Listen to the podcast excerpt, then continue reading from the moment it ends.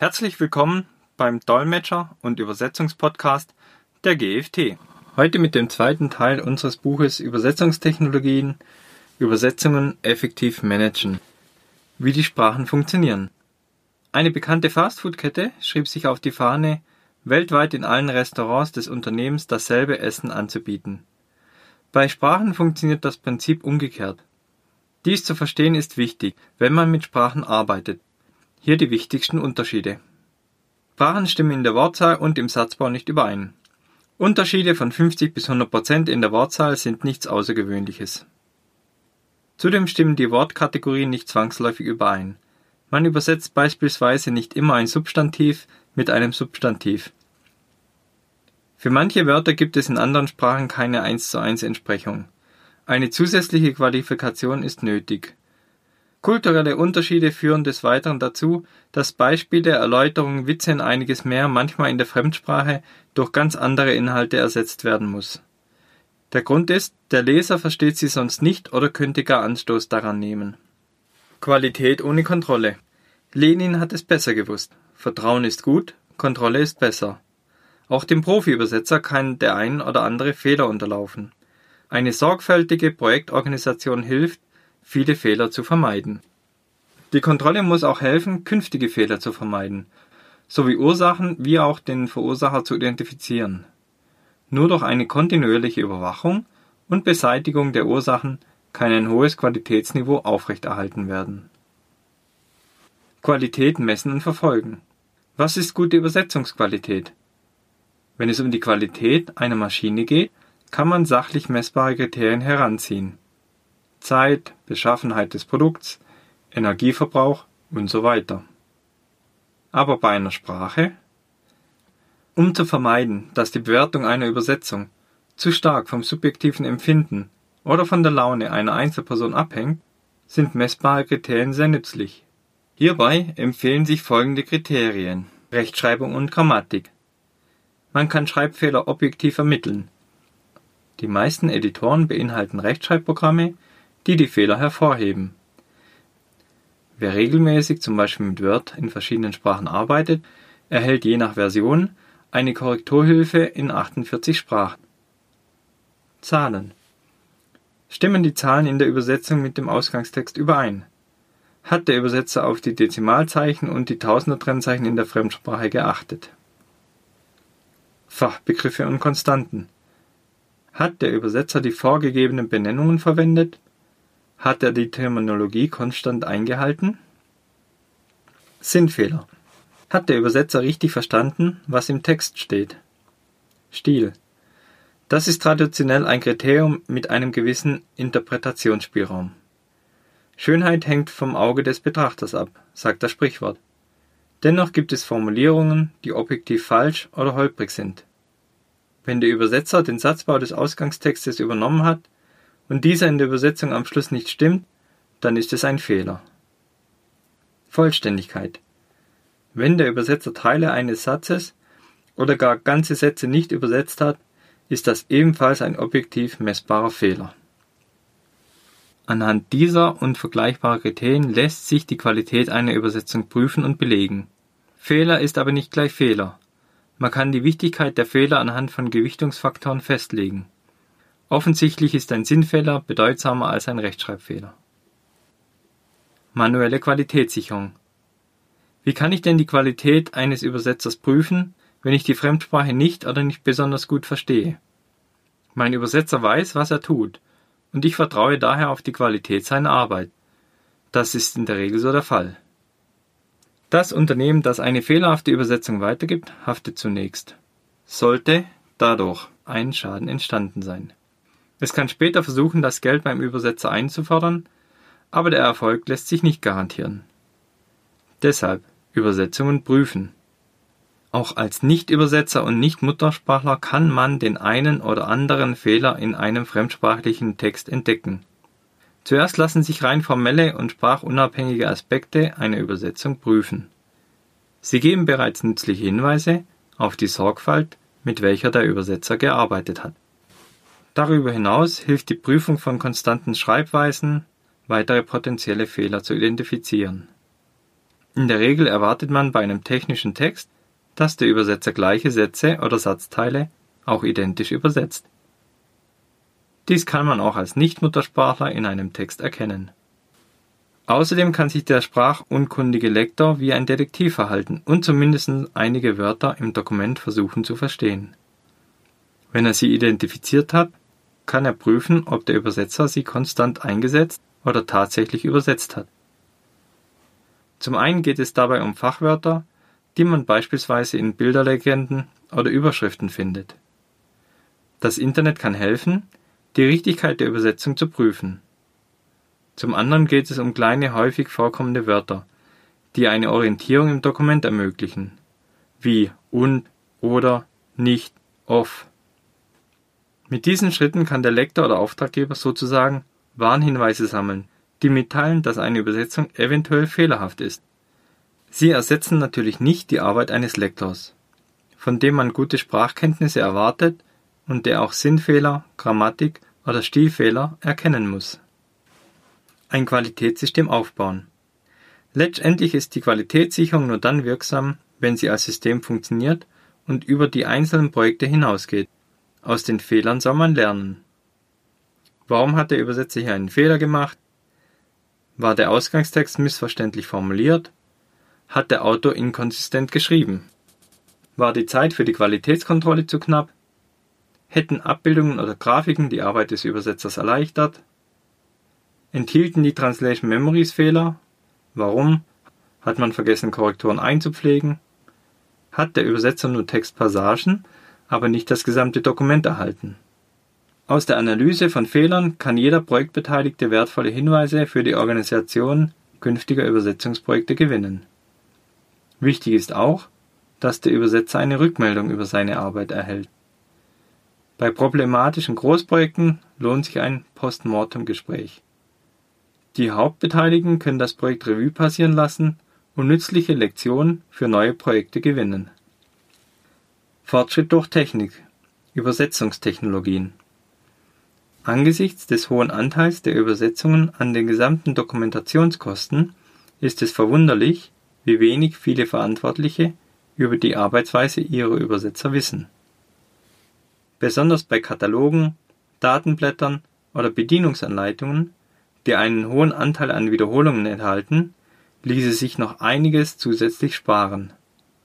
Die Voraussetzung Es gibt klare Vereinbarungen mit Übersetzern über die einzusetzenden technischen Mittel.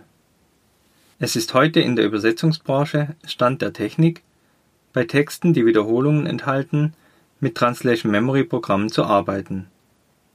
Wer dies nicht tut, arbeitet nicht zeitgemäß und verzichtet auf manche Kosteneinsparung die Mehrheit der Auftraggeber weiß jedoch bisher nicht, ob und mit welchem Programm Übersetzer arbeiten. Es wäre empfehlenswert, ab einem bestimmten Textumfang den Einsatz solcher Programme vertraglich zu vereinbaren. Bereits geleistete Übersetzungen muss man nicht zweimal machen. Übersetzungssoftware, dein Freund und Helfer.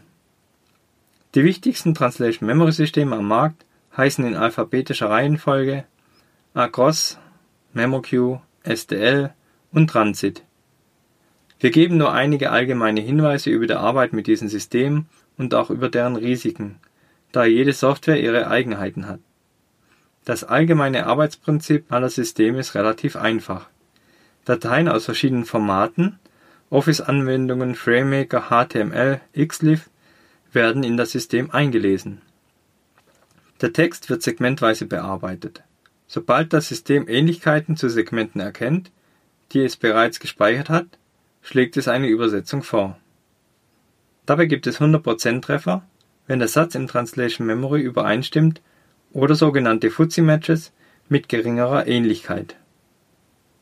Das System hat Unterschiede zwischen einem neuen und einem gespeicherten Satz entdeckt. Diese werden in Prozentzahlen genannt und bei den meisten Systemen auch hervorgehoben. Ferner bieten Translation Memory Systeme die Möglichkeit, ein Wörterbuch zu aktivieren das für jedes erkannte Wort im Satz eine Übersetzung vorschlägt. Vereinbaren Sie mit Ihrem Übersetzer den Einsatz eines Translation Memory Systems. Bitten Sie den Übersetzer, Ihre Terminologie über das Wörterbuch des Translation Memory Systems zu verwenden. Lassen Sie sich über den Anteil der Wiederholungen informieren. Lassen Sie sich nach Abwicklung des Übersetzungsauftrags die Übersetzungsdatenbank geben. Translation Memory Systeme alles Paletti. So nützlich die Translation Memory Technologie sein kann, hat sie auch ihre Schattenseiten. Sie betreffen in erster Linie drei Punkte. Kontextlose Segmente. Fuzzy Matches, Vererben von Fehlern. Kontextlose Segmente. Eine Ursache für Fehlübersetzung ist die Bezugnahme auf Wörter oder Sätze, die im Dokument eine spezielle Bedeutung haben, aber möglicherweise in einem anderen Zusammenhang etwas ganz anderes bedeuten. Unser Tipp. Vermeiden Sie Formulierungen, die sich auf andere Stellen im Dokument beziehen. Vermeiden Sie Fachwörter, die kontextabhängige Bedeutungen haben können. Ein Fachwort gleich eine Bedeutung. Schreiben Sie in technischen Texten zusammengesetzte Hauptwörter immer aus, auch wenn dies langweilig klingen könnte. Nicht schalten Sie das Gerät ein, sondern schalten Sie das Messgerät ein. Fuzzy Matches Fuzzy-Matches können gefährlich sein, vor allem, wenn sie besserer Qualität sind. In Prozenten ausgedrückt.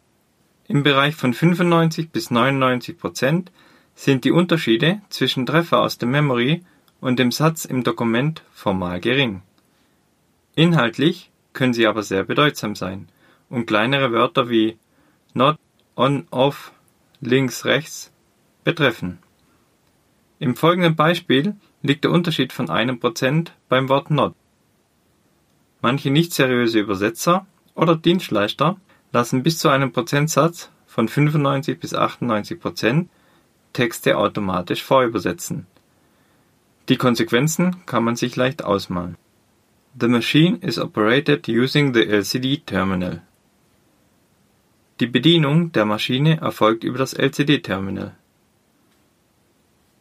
The machine is not operated using the LCD terminal als 99% Match. Allerdings ist das Wort not hinzugekommen. Vererben von Fehlern. Translation Memories wachsen mit jedem Übersetzungsprojekt. Bei Firmen, die mit verschiedenen Übersetzern arbeiten und ein hohes Aufkommen an Übersetzungen haben, entsteht die Gefahr, dass die Translation Memories Fehler enthalten oder Uneinheit oder uneinheitlich sind. Begriffe werden beispielsweise nachträglich anders festgelegt, aber die alte Version bleibt im Memory. Bei der großen Mehrheit der Aufträge wird bedenkenlos das Translation Memory eingesetzt, das vorhanden ist.